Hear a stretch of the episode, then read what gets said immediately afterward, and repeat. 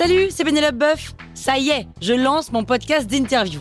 Il s'appelle On tisse la toile et c'est un podcast qui révèle la face cachée des invités.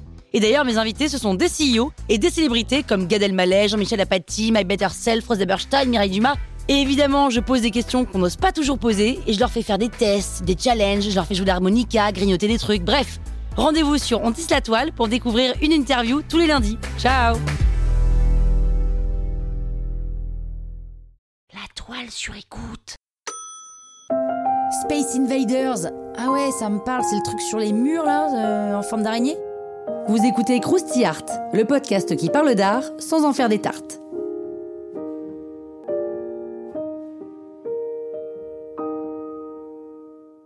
Invader, c'est le street artiste que tout le monde connaît. Tout le monde a déjà croisé un de ces petits extraterrestres dessinés en mosaïque dans la rue. Mais si on identifie bien le travail de l'artiste, on ne connaît ni son nom ni son visage.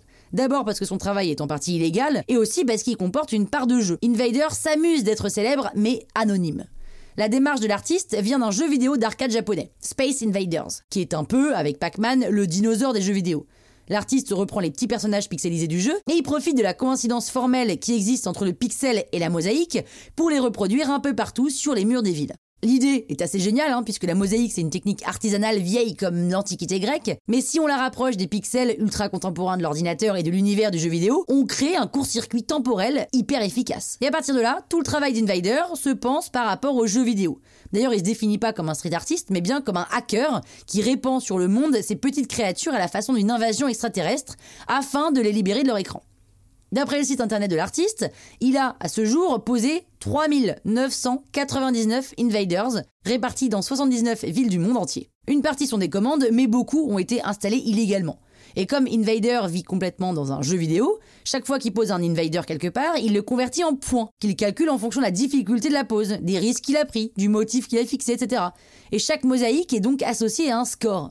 Évidemment, dans ce cadre illégal, la technique de la mosaïque ne lui facilite pas la tâche. Hein. Là où les premiers ne trimballent que quelques bombes dans leur sac, lui il se balade avec du mortier, des mosaïques qui peuvent parfois peser très lourd, donc c'est quand même pas facile pour décamper. Alors pourquoi est-ce qu'il agit dans la rue? Bien comme souvent chez les street artistes, Invader est séduit par l'idée que son art soit vu de tous gratuitement. Alors sur ce point, il aime citer Kissaring, qui disait qu'en une journée, ses tableaux, du métro, ont plus de visiteurs que la Joconde en un an. D'ailleurs, à propos de la Joconde, en 1998, l'artiste a envahi le Louvre de façon illégale, mais l'institution n'a pas tellement aimé et a retiré tous les Space Invaders.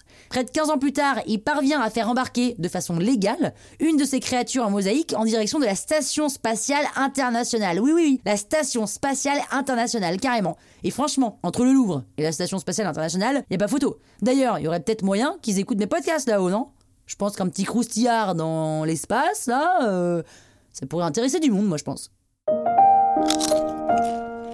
Croustille, hein? La toile sur écoute.